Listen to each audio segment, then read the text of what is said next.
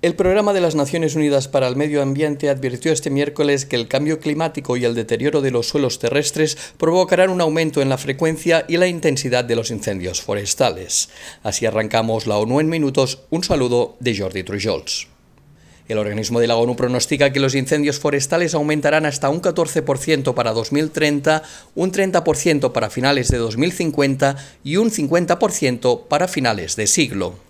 El documento del programa pide un cambio radical en el gasto gubernamental en materia de incendios forestales y que se implementen políticas de inversión en la respuesta a la prevención y la preparación de estos eventos en vez de reaccionar ante ellos. La publicación llama a los gobiernos a adoptar una nueva fórmula de financiación en la que dos tercios del gasto se destinen a la planificación, prevención, preparación y recuperación y un tercio se destine a la respuesta.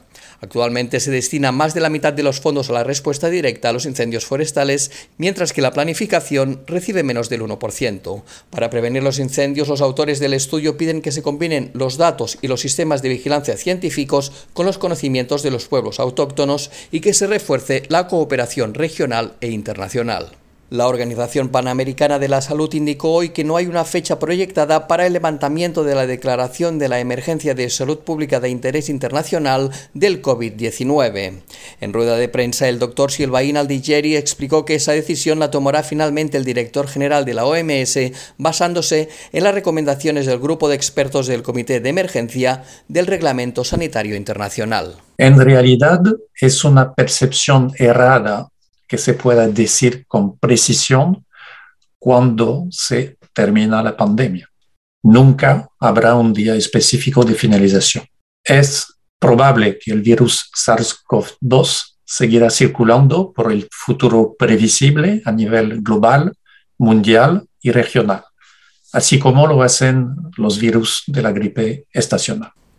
Sin embargo, el gerente de incidente para COVID-19 de la OPS añadió que el escenario más creíble es que el impacto de la pandemia irá disminuyendo de manera paulatina a nivel global con los meses y años. Una situación que en opinión del experto variará de un país a otro y dependerá de la cobertura de vacunación alcanzada por cada nación y si esta cobertura es alta y uniforme en los grupos de riesgo junto con una mejoría en el cuidado de los pacientes.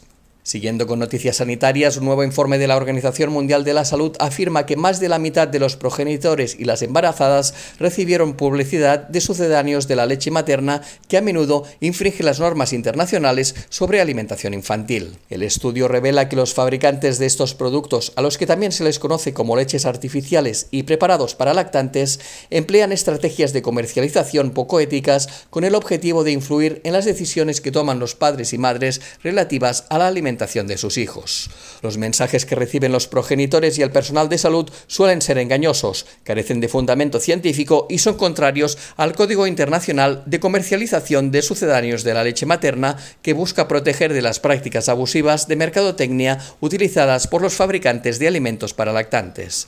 Para hacer frente a estos problemas, la OMS y UNICEF llaman a los gobiernos, al personal sanitario y a la industria de la alimentación infantil a acabar con los mensajes engañosos en la comercialización la leche de fórmula y aplicar los requisitos del código en su totalidad.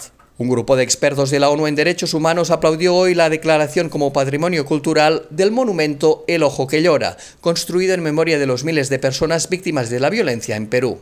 Los expertos consideran que la escultura representa un elemento esencial de la reparación, las garantías de no repetición de la violencia y el derecho a participar en la vida cultural. Ante los numerosos actos de vandalismo que ya ha sufrido el memorial, solicitaron a las autoridades que redoblen sus esfuerzos para proteger el lugar y a sus defensores. Igualmente expresaron su consternación por las amenazas en las redes sociales y en los medios locales proferidas contra las víctimas, los defensores de los derechos humanos y los funcionarios gubernamentales que participaron en el acto de declaración del conjunto escultórico como patrimonio cultural. Del mismo modo, expresaron su preocupación por un proyecto de ley presentado para su aprobación en el Congreso que pide la derogación de la declaración. Y hasta aquí las noticias más destacadas de las Naciones Unidas.